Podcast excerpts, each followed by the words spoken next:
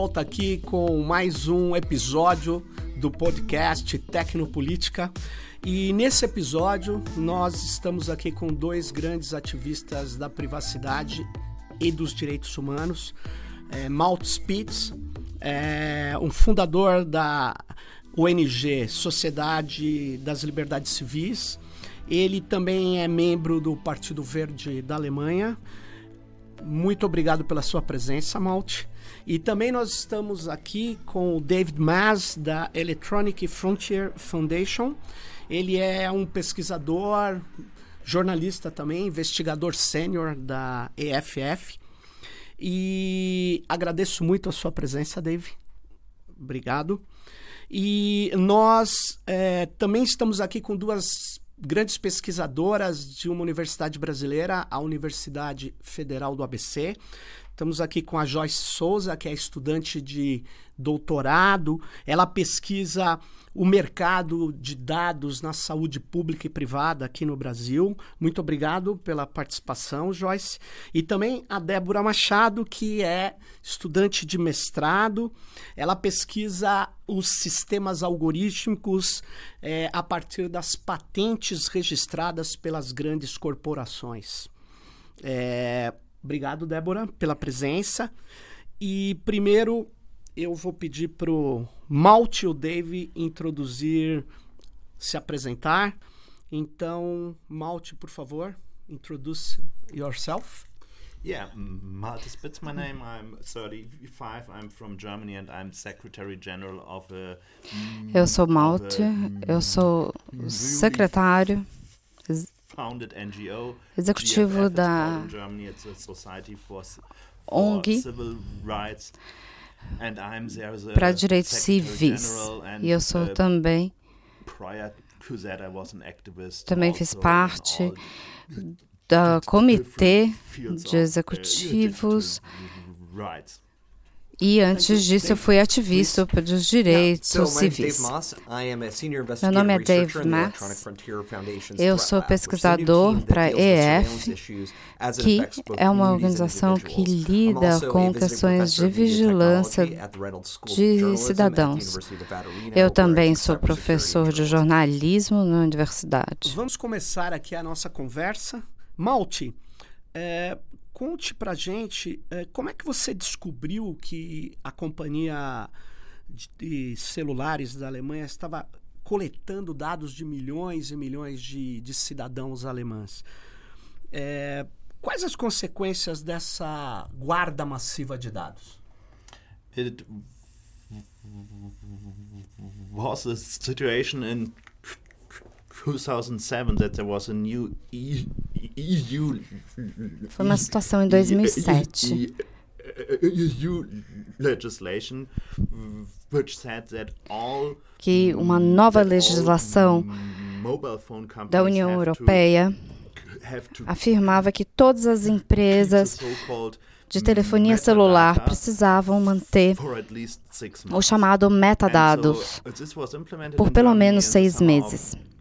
Isso foi implementado na Alemanha no verão de 2009. Na época, eu pedi a eles me dar informações que eu tinha esse interesse. Isso era obrigatório para todas as empresas que dessem esses dados. Num primeiro momento, eles não quiseram me responder, mas no fim eles me responderam e me entregaram os dados. E ao mesmo tempo, a gente já estava em 2010 e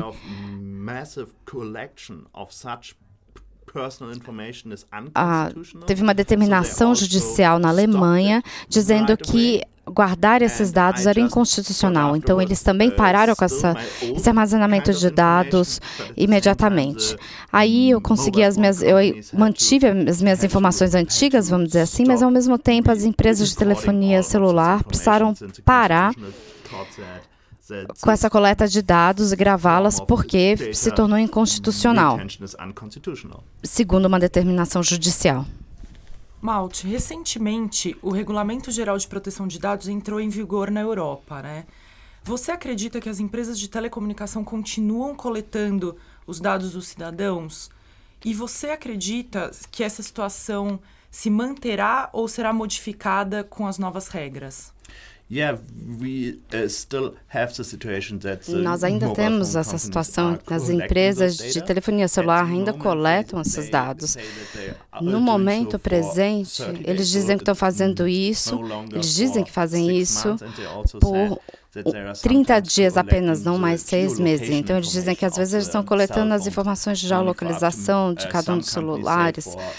Algumas empresas dizem que só por sete dias, outras por 14 dias.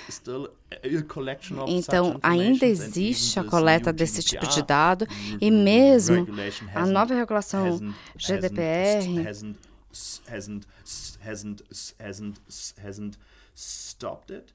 ainda não conseguiu barrar isso.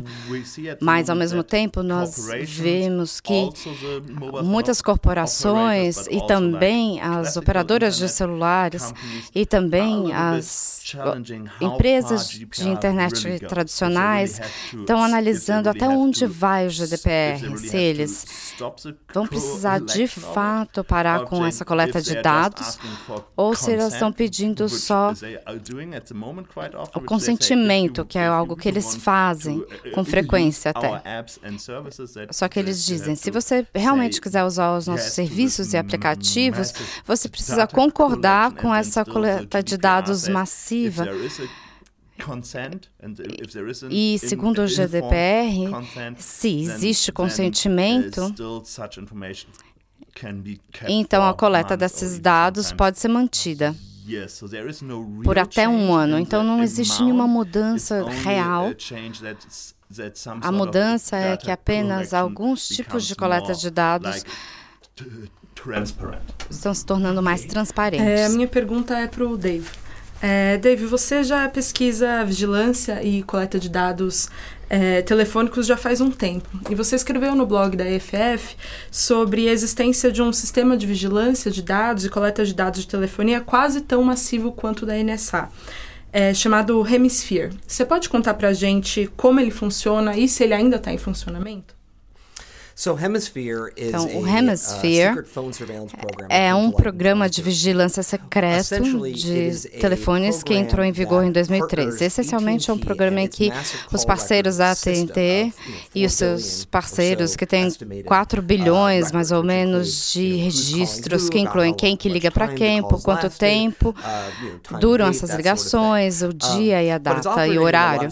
Mas ele é operado com muito segredo não só no sentido que as pessoas não sabem disso, mas que também as autoridades foram instruídas a dizerem que, bom, eles chamaram isso, na verdade, de construção paralela, ou seja, se isso for usado no julgamento, por exemplo, eles precisariam achar uma maneira alternativa de explicar como que eles conseguiram essas informações. Eu, isso tem sido bastante divertido pesquisar esse programa e uma das coisas que a gente descobriu foi, vou explicar, tem três hubs em Los Angeles, em Houston e em Atlanta. O de Houston foi engraçado porque por muito tempo eles uh, chamavam esse programa de Hudson Rock, Operação Hudson Rock. E Hudson Rock uh, é um filme muito ruim da década de 80 do Bruce Willis e mostra para você o tipo de eh, competência que estava sendo usada para que esse nome tenha sido escolhido. Tem a ver com as uh, investigações de drogas e é algo que a administração de políticas contra drogas acabou apoiando e até financiando. Mas o que acontecia era, se você fosse mudar telefones e você fosse usar a sua análise de telefone, seu histórico, para que ela estivesse pareado com o seu novo celular, e eles também faziam toda a vigilância de todas as ligações que você fazia fora do país. Mas era basicamente isso. A gente não sabe muito, na verdade, a respeito disso. Com a única coisa que a gente sabe, na verdade, é que as autoridades diziam que eles usavam isso para parear com as informações que tinham do Google, por exemplo, mas a gente tem batalhado muito para ter as informações mais básicas a é, respeito disso. E, e nas suas pesquisas, você também tem exposto a questão das dessa proliferação de câmaras aí nas cidades, né? As pessoas é, parecem apoiar essas iniciativas porque elas se sentem mais seguras, né? Na sua opinião, é, quais os riscos de nós termos cidades sob a completa vigilância das câmaras? Eu acredito que o público começou a se acostumar com essas câmeras de vigilância, porque na cabeça deles isso tem a ver com fitas VHS. As polícias só olham para isso quando acontece um crime, eles olham para as imagens e rebobinam. Então as pessoas estão ficando acostumadas com isso. O que eles não percebem é que na era de tecnologia de algoritmos e tecnologia da internet, isso está sendo passado ao vivo em algum lugar, está sendo tá num streaming em algum lugar, que os celulares são usados para rastrear a localização das pessoas, que tem torres de celular em todos os lugares, e eles rastreiam a sua localização assim. E as câmeras estão entrando nessa mesma tecnologia. Eles têm algoritmos, conseguem, por exemplo, reconhecer o seu rosto. Então, sempre que você vir uma dessas câmeras, talvez ela esteja rastreando o seu rosto, onde você está, ou a placa do seu carro, ou da sua CNH. Eles podem fazer também, montar padrões em relação a cores de chapéus que eles usam, ou da camiseta, ou os padrões que as pessoas fazem, os padrões que elas usam para se locomover pela cidade, depois soar um alerta quando eles fazem um caminho diferente. Então, para mim, isso, na verdade, é muito preocupante, que a gente não possa ter uma vida particular quando a gente está em público, e as pessoas dizem, bom, se você está em público, você não pode ter uma expectativa de privacidade, mas se você entra no centro médico, por exemplo, as pessoas acham que o seu histórico médico é particular, é privado, mas a ideia de você vir a um oncologista ou de um centro reprodutivo, ou se eles forem visitar uma mesquita ou sinagoga, por exemplo, eles achariam que isso seria privado. Mas para mim não é só isso que é preocupante. Tem muitas questões de segurança da internet mesmo, por exemplo, onde, por exemplo, a Casa Branca foi hackeada e isso foi ficando muito preocupante. Então, mesmo que a, a privacidade sua própria não seja a sua principal preocupação, o fato de você ter as suas informações invadidas deveria ser um ponto de Dave, alerta. Seguindo um pouco essa questão da vigilância e da segurança pública, você também estuda a questão dos drones. Na sua opinião, qual o principal problema do uso de drones pelos departamentos de segurança? Os drones uh, uh, surgiram, levantaram uh, muitas preocupações no início, mas agora as, as polícias já usam e a gente mudou as nossas preocupações. Eu estava numa conferência da, da, da polícia e eles estavam querendo, estavam discutindo como começar um programa de drones. E umas 10 pessoas de 300 falaram que estavam já com esse programa instituído. E aí, quando a pergunta foi quem que gostaria de ter um, todo mundo levantou a mão. Uma das coisas que não me preocupa a respeito dos drones é que não me preocupa muito quando eles usam em situações de emergência ou eles usam ele para resgates ou monitoramento de algum incêndio. A preocupação é quando eles usam isso como rotina para monitorar as pessoas de uma forma geral ou nas, em protestos, por exemplo. Por, ou, então, quando você está com ele ele sobrevoando um protesto ou quando porque ele pode cair e também em cima dessas pessoas ou então dos manifestantes ou então quando você vê que esses drones podem ter softwares que podem fazer reconhecimento facial ou de placas de carro ou até eles terem a, a, ligados a eles bombas de efeito moral, por exemplo. Lógico, os policiais não são pilotos, eles não são especialistas em certificação de pilotos especialistas, mas a polícia, as autoridades ficam muito empolgados com isso, sem pensar nas questões de segurança envolvidas. É, Dave, no ano passado, é, policiais de Memphis foram pegos utilizando perfis falsos do Facebook, é, principalmente para monitorar ativistas do Black Lives Matter. É, o que você acha que devia ser feito para acabar com esse tipo de ação? E você acredita que essas plataformas estão fazendo alguma coisa para mudar isso de fato? So, you know, in a lot of em muitos dos estados dos Estados Unidos, para ter acesso aos dados de alguém, as autoridades precisam de uma procuração. Eles precisam ir a um juiz e falar: é isso é o que eu quero, eu espero ter isso, e o juiz autoriza ou não. Quando a gente está falando de Facebook, isso tem sido muito efetivo. O Facebook já pediu essas autorizações mesmo antes dessas leis. Mas as autoridades perceberam que eles conseguem dar a volta nisso só criando uma conta falsa.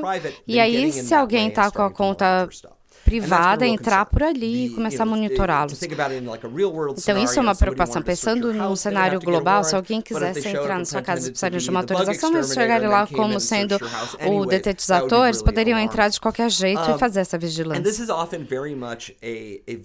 Frequentemente, isso é muito específico para o Facebook. O Facebook tem uma fun funciona muito diferente do Twitter, por exemplo. Muitas pessoas usam o Twitter de forma pública, não existe muito espaço para ter um Twitter particular particular, mas o Facebook está ficando fácil deixar ele privado e que ele não seja publicamente visível. A outra coisa que diferencia o, plataforma da, o Facebook das outras plataformas é que eles não permitem que você use, você seja anônimo.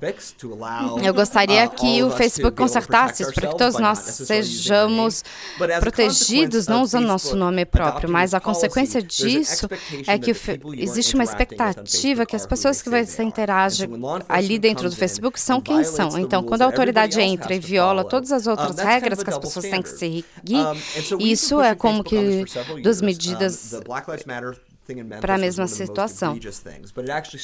As autoridades começaram a concordar com essas situações imensas, mas isso começou antes para a gente.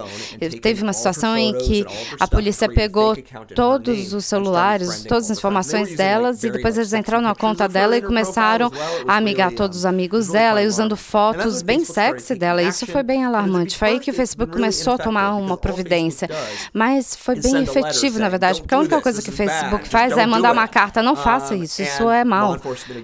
E a autoridade ignora completamente essas cartas. A gente viu até algumas apresentações em que os policiais dão risada, falando, ah, o Facebook está falando para você não fazer, mas faz mesmo assim. Então, a gente precisa entender como lidar com isso, porque uma das complicações da situação toda é que algumas pessoas dizem, ah, a gente precisa só falar para o Facebook tirar todas essas contas de todas as autoridades, tire eles das plataformas, mas é difícil ter essa posição com um Facebook que não deveria estar fazendo uma censura sobre as pessoas. Ou você devia falar, olha, você deve tirar os policiais porque estão fazendo perfis falsos, mas você deveria tirar todos, na verdade, que têm perfis falsos. Uma das coisas que a gente acredita é que eles deveriam publicar nos, nos seus relatórios anuais de transparência que eles deveriam falar que nenhuma autoridade deveria ter perfil falso. E eles deveriam também mandar uma notificação para todas as pessoas que interagiram com essas contas. Olha, essa pessoa com quem você estava falando é um policial policial. Você se comunicou com eles no dia tal, ou esse grupo que você participou, tinham três policiais participando, e assim você poderia começar a colocar o nome a essas contas e assim também identificando uh, onde que estão uh, esses uh, policiais e que os seus chefes pudessem falar para os seus policiais não fazerem isso. A gente também gostaria de ver que no governo federal e estaduais, os Estados Unidos têm serviços específicos, interações com o Facebook que seriam diferentes da gente, por exemplo. Eles façam regras diferentes diferentes para as autoridades. A gente gostaria que isso ficasse bem claro, explícito, que isso não pode ser feito e para que as autoridades decidissem. Eu acho que é mais importante estar no Facebook para me comunicar com as pessoas ou será que é mais importante ter é, conduzir ações que sejam a paisana, por exemplo, essas outras atividades em que eles são eles conseguem pegar um membro de uma gangue ou do Black Lives Matter. Eu acho que é assim que a gente tem visto essa é, situação é, como um todo. Pergunta para o Malter. É, Malter, você é da Alemanha e você viajou o mundo dando palestras sobre vigilância e sobre privacidade. É, você conseguiu notar uma diferença na forma que essas pessoas percebem, pessoas de diferentes partes do mundo percebem a privacidade e entendem se devem ou não lutar por ela? É porque eu, eu percebo uma diferença muito grande, principalmente na forma que nós brasileiros utilizamos as mídias sociais e a internet e é, pessoas da Alemanha utilizam. Eu tenho alguns amigos que moram lá que não tem nem o nome completo no perfil ou não tem a foto de perfil e se preocupa muito com as informações que são divulgadas, algo que aqui no Brasil, a não ser que você seja um ativista, não é uma grande preocupação. É, eu queria que você falasse um pouco mais sobre isso. Eu, ao longo dos últimos oito ou nove anos, eu vi que teve uma mudança global. Eu já viajei a quase todos os continentes nos últimos anos para falar com os cidadãos, com a sociedade civil e também com acadêmicos e frequentemente em eventos públicos.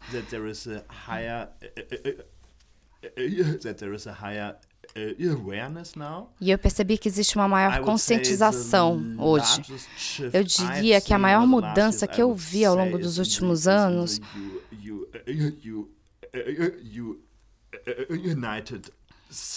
Aconteceu nos Estados Unidos, por exemplo. A Ásia ainda é bem problemática. Os países asiáticos, eles ainda têm uma visão bem otimista sobre as novas tecnologias. Eles são bem abertos e gostam de usar e não pensam nas questões de privacidade. Existem alguns ativistas lá que também falam sobre essas questões, mas, em geral, eles enxergam como sendo uma forma positiva de mudar a sua vida pessoal, mas também a sociedade de uma forma positiva. Então, nos países asiáticos, eu, se eu pudesse generalizar dessa forma, eu diria que talvez esses são os países que não estão tão abertos para as questões de privacidade. Agora, ao longo do último ano, a gente teve muitas discussões, principalmente com o GDPR, sobre uma alternativa positiva porque, por um lado, a gente viu pela primeira vez o que, que é que está acontecendo, e, por outro lado, tiveram tantas falas sobre a quantidade de burocracia.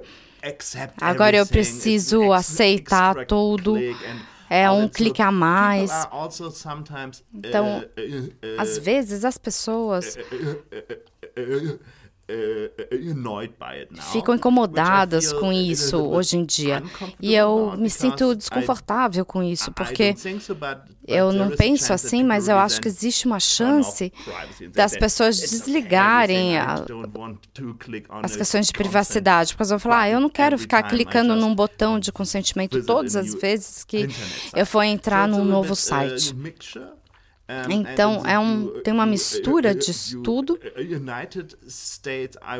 E nos Estados Unidos, eu diria que, pelo menos, a discussão sobre esse assunto está ficando cada vez mais forte do que ela era alguns anos atrás. As pessoas estão fazendo pedidos públicos, elas estão se levantando e se manifestando quando eles veem novos projetos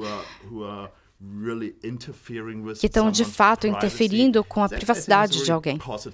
Então, eu acho que essa é uma mudança positiva, importante do que a gente via no passado, por exemplo. Agora, aqui no Brasil, eu acho que é um pouco diferente. Tem algumas pessoas que estão muito interessadas no assunto, muitas pessoas que estão pedindo todos os tipos de formas. Por favor, me mostre como que eu posso mudar isso para proteger a minha privacidade. Mas, ao mesmo tempo, como eu tenho entendido, tem muitas pessoas muito abertas e dizendo, ah, privacidade não é importante para mim.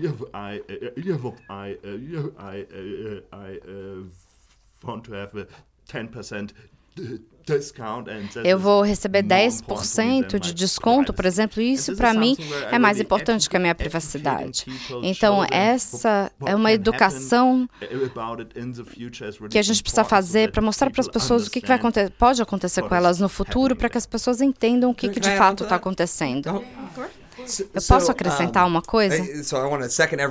Eu gostaria de. Eu concordo com tudo que ele falou. E uma das coisas que a gente viu acontecendo nos Estados Unidos ao longo dos últimos dois anos é que muita atenção da vigilância pública para comercial. E uma das coisas boas disso é que todo o escopo da vigilância de mercado, então começou a ganhar mais atenção, mas o do público perdeu a atenção. Então todo mundo fala que se preocupa com o governo, com o que eles estão fazendo, porque o Facebook já tem tudo. E eu sempre digo, não, mas você tem que se preocupar com que as informações que o governo tem.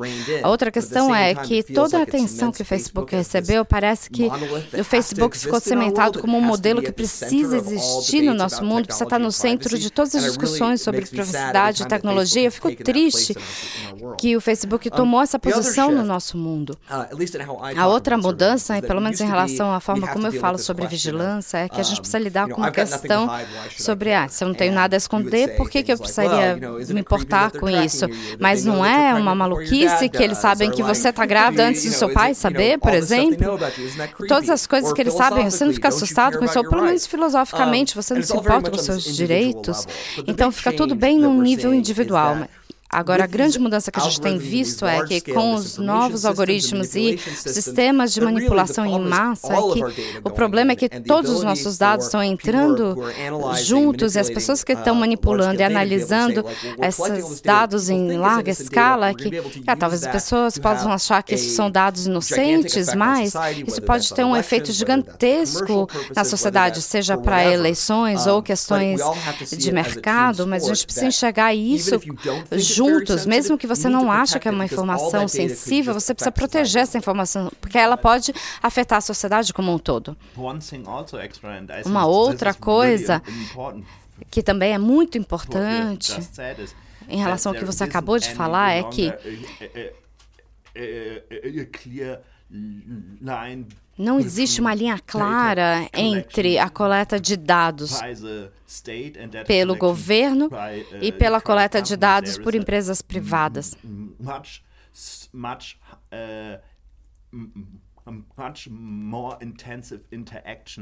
Existe uma interação muito mais intensa hoje em dia. Então, as empresas privadas coletam essas informações sobre você e, ao mesmo tempo, as autoridades tentam ter acesso a essas informações. Então, não é a autoridade ou o governo que está coletando esses dados, mas eles vão ter acesso aos dados da mesma forma. E as pessoas não entendem, às vezes, é que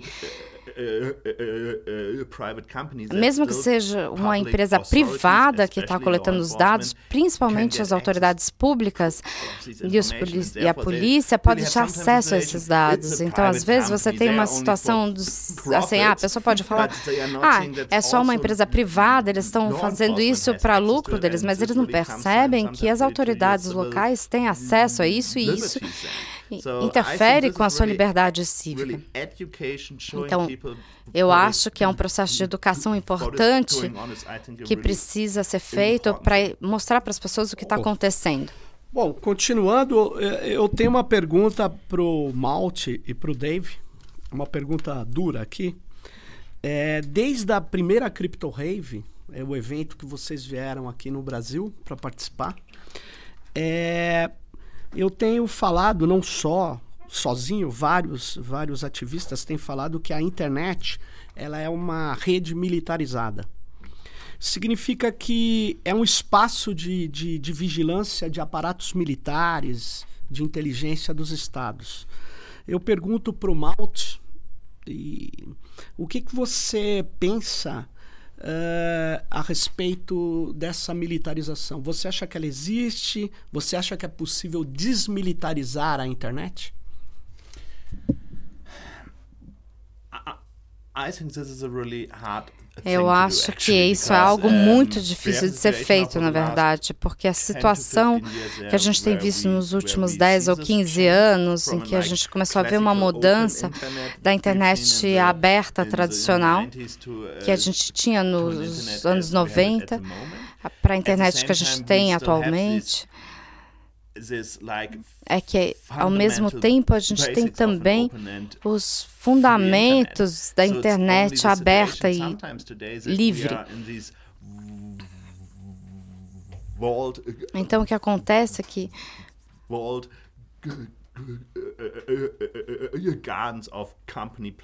então a gente ainda tem plataformas de empresas com ambientes de aplicativos e sistemas nos quais a gente simplesmente está inserido e a gente não vê nenhuma possibilidade de ficar fora dele. Ao mesmo tempo, quando a gente fala da militarização, por exemplo, como você comentou, eu acho que as pessoas entendem isso da seguinte forma: quando as pessoas escutam militarização, elas entendem que eles vão morrer no fim. Que a guerra precisa acontecer, que ela vai acontecer. E aqui eu acho que isso não vai acontecer necessariamente, mas há mais uma questão dos dados da sociedade serem entregues no final. Então, a diferença de hoje para a década de 80 ou 90, quando a gente falava sobre a militarização, é que as pessoas não enxergam a internet dessa forma ainda. Eu acho que ela tem esse impacto, sim. O Dave também falou disso, como que novas plataformas têm um efeito sobre as nossas sociedades. E eu acho que a gente precisa pensar em novas formas de regulamentar isso em relação a questões como competição. Será que a gente precisa de empresas que têm tanto controle sobre as informações do nosso dia a dia? Ou que têm controle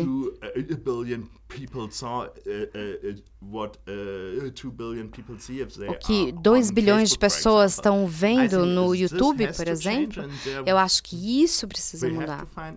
E nós precisamos encontrar novas maneiras. E eu também acho que a outra coisa que você comentou é essa interconexão, essa cooperação entre as empresas privadas e o Estado. Eu acho que esse é um dos efeitos em que há uma prova de que tem uma militarização dentro da internet. Porque alguns estados, por exemplo, estão realmente forçando as empresas a aumentar a vigilância, por exemplo, e ao mesmo tempo as empresas ficam felizes se elas puderem lucrar com essas informações a mais que elas têm agora. Essa é uma pergunta bem difícil, na verdade, porque o que a gente está falando aqui é como que os humanos desenvolveram tecnologia por milhares de anos. E é meio triste pensar que os objetivos militares resultaram em todas as tecnologias. E isso tem sempre sido uma força impulsionante, seja carro, roupa, até alimentação, por exemplo. Tudo isso acaba vindo, derivando da guerra. Então há uma mudança completa de como que os humanos funcionam nesse planeta que vai muito além da minha capacidade de ativista. Mas eu diria que a gente precisa batalhar duro contra todos os tipos de códigos uh, encriptados.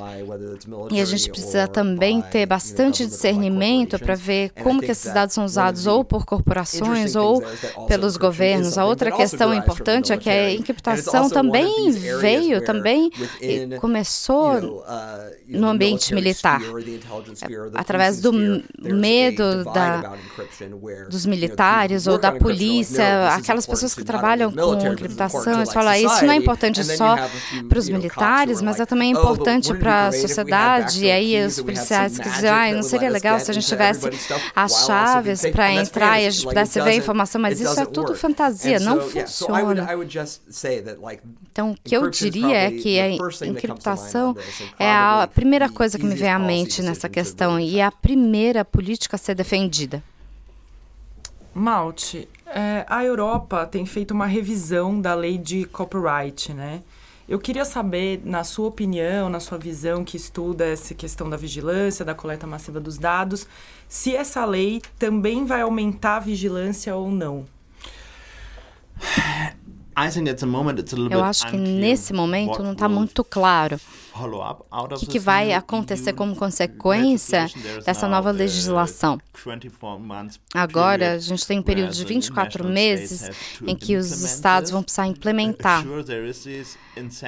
essa política. É claro que tem incentivo para o artigo 13, agora é o artigo 17 dessa nova diretiva, que diz que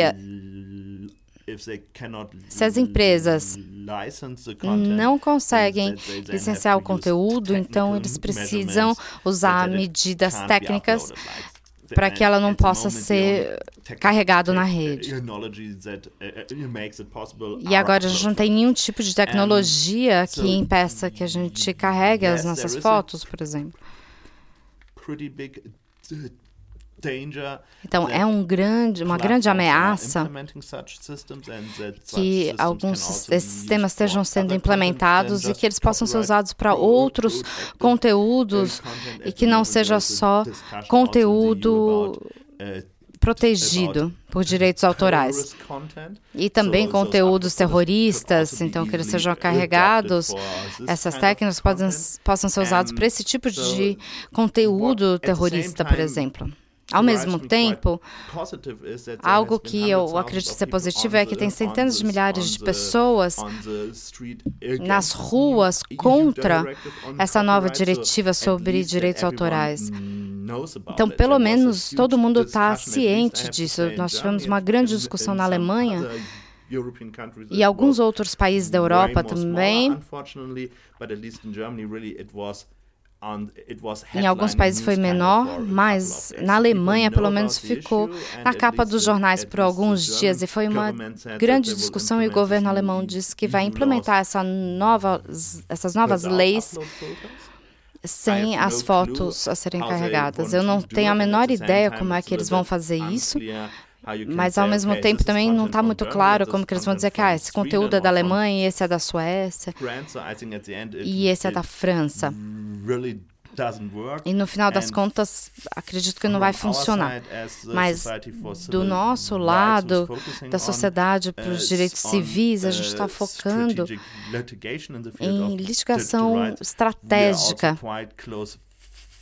a gente também está acompanhando bem de perto essa questão, porque ele pode se tornar um caso bem uh, interessante. se esses filtros estiverem, por exemplo, diminuindo a sua liberdade de expressão e também a sua liberdade de informação. No momento, até o momento, é, nada foi implementado ainda, e eu acho que isso não vai ser implementado antes de 2021. Mas a gente precisa ficar acompanhando isso bem de perto para entender algumas formas e os desafios legais que vão precisar ser abordados. Você gostaria de comentar? I mean, it's it's you know, IP is not my issue, but it does. Eu não uh, Eu não trato muito com essas questões, mas me preocupa a questão dessas legislações serem passadas pensando que existirão tecnologias que eles vão poder ter, e também me preocupa que tanto disso tem uh, sido historicamente empurrado por muitas empresas de direitos civis. Eles dizem que estão falando sobre os artistas, sobre os direitos autorais, ou algum um cineasta independente desse sistema complexo capitalista que o dinheiro todo está na mão de algumas poucas empresas e que eles têm um poder político tão grande, seja através de doações ou lobbying, e que essas coisas são implementadas. Mas seja lá o que for que eles decidam, vai com certeza começar a tocar em questões que eles não tinham a intenção. Minha pergunta é para vocês dois. É, algumas universidades brasileiras começaram a migrar as suas infraestruturas de e-mail para serviços de nuvem, como os do Google, da Microsoft, da Amazon, é, o que significa que agora os e-mails dos pesquisadores e parte dos bancos de dados também estarão hospedados nos Estados Unidos. É, eu queria saber se vocês fossem gestores de universidades brasileiras, vocês fariam isso? As universidades são alvos, grandes alvos para os hackers. Por quê? Existe muita pesquisa militar e pesquisas para o governo sendo feitas nas universidades e muitos produtos que seriam valiosos para o IP deles poderiam ser roubados por uh, governos externos, por exemplo. E também muitos ativi uh, movimentos ativistas que acontecem também dentro das universidades que os tornam alvos dos governos. E aí a gente começa a entrar na questão de até onde que a privacidade e a segurança não são exatamente as mesmas coisas. A gente esbarra muito nisso com o Google, por exemplo. Claro, se você estiver no seu servidor em casa, você poderia ter muito mais privacidade porque ninguém está lendo os seus meios além de você. Mas a capacidade da pessoa criar, que as pessoas têm de criar um servidor em casa, que um bloqueios muito grandes que não ficasse penetrável, não tem muitas pessoas que poderiam fazer isso. Eu não conseguiria fazer isso. Então, o Google, que tem muito dinheiro para poder contratar os maiores especialistas para criar um uh, sistema que seja mais impenetrável, talvez não totalmente impenetrável, mas pouco. Então existe muito desejo das universidades a entrarem em sistemas de nuvem porque a gente vai precisar sacrificar um pouco da privacidade para garantir a segurança, porque se a gente perder a segurança, a gente perde toda a privacidade. Eu, honestamente, não sei o que fazer nesse tipo de situação. Eu tenho muita empatia quando as universidades vão para esse tipo de solução, porque eu não sei quais outras soluções têm. As universidades, historicamente, são muito ruins uh, mesmo com a segurança cibernética. Existe uma universidade na Geórgia, nos Estados Unidos, que eles passaram passaram a, deixaram a universidade cuidando de todo o sistema de eleições. Eles deixaram o sistema online, então você podia entrar lá e ver todo o histórico de todo mundo. Então eu não tenho nenhuma crença de que as universidades dariam conta de fazer isso por conta própria. O que eu acho importante é que essa decisão não seja tomada só por um gerente que não tem nenhuma experiência em segurança cibernética, vai lá, senta com um vendedor e toma todas as decisões. Mas, sim, a situação em que você vai, conversa com os especialistas em segurança cibernética, conversa com os estudantes e fala, olha, e se a gente seguir nesse caminho, quais tipos de termos você gostaria que estejam atendidos? e como que a gente vai avaliar, de quanto em quanto tempo? Acho que um processo público não vai solucionar solucionar, mas há uma melhor forma. Eu sou um pouco mais cético a respeito disso, porque não é só questão concreta. Em relação a isso, eu concordo completamente com o que você falou e acredito que as universidades muitas vezes não têm a mais vaga noção em relação à segurança de internet, mas o que mais me preocupa é a situação num escopo maior. Num país como, por exemplo, aqui no Brasil e também na Alemanha, que não tem nenhuma capacidade de hospedar algo desse tamanho por conta própria. Eles dependem muito das empresas particulares poderem implementar segurança na internet. Eu acho que uh, essa é uma das uh, uh, um dos momentos que a gente precisa parar e pensar, os governos nacionais precisam estabelecer essas capacidades na, por conta própria para a segurança da internet, porque Caso contrário, você vai terceirizar todos os seus dados, porque senão eu vou dizer, eu só tenho três uh, pessoas para cuidar da segurança local e o Google tem 3 mil. Então, não só eu estou dando as minhas contas de e-mail para o Google, mas também, uh, como foi feito na Alemanha, por exemplo, com todas as câmeras de cor que ficam presas ao corpo dos policiais na Alemanha, mas também os serviços da Amazônia. Da Amazon.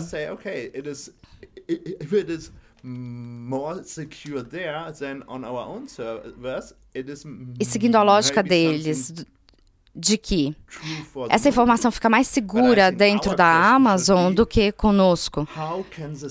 Eu acho que a gente precisa considerar como que a gente pode construir a nossa própria nuvem, a nossa própria infraestrutura capaz de proteger os seus dados, os nossos dados,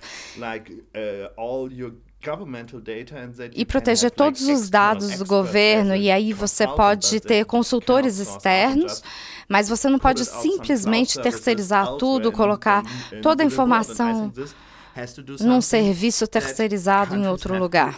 Então, eu acredito que os governos, os países precisam investir nisso. E custa caro ter um, serviços de nuvem de segurança bons, mas essa é a tecnologia do futuro. Isso é algo que vai ser usado para os próximos 30, 40 anos, eu acredito. E eu acho importante os países investirem nisso, para que eles se tornem mais independentes e não fiquem tão dependentes de empresas privadas nesse quesito. Thank you very much. É, obrigado, é, Malt Spitz. Eu agradeço também David Mass, Débora Machado, Joyce Souza. Este aqui é o podcast Tecnopolítica. O nosso tempo infelizmente está se encerrando. E eu gostaria de saber. Uh, gostaria de contar com vocês no próximo episódio, na verdade. Uh, the, the last the last message for Brazil. Is there anything yes. else you would like yes. to say? um, I would say that we are Eu diria uh, in a race against que nós estamos numa corrida contra a normatização da vigilância. Vigilância está correndo tão rápido que se a gente não levantar a conscientização pública para isso, as pessoas simplesmente vão aceitar todas as formas de vigilância, assim como elas estão aceitando as câmeras de vigilância pública. E para isso a gente precisa que as pessoas não só leiam, mas também pesquisem, participem de reuniões. E tudo isso é muito importante, porque a gente está numa corrida. Nos próximos anos a gente vai chegar num ponto crucial. Eu acho muito importante que, principalmente,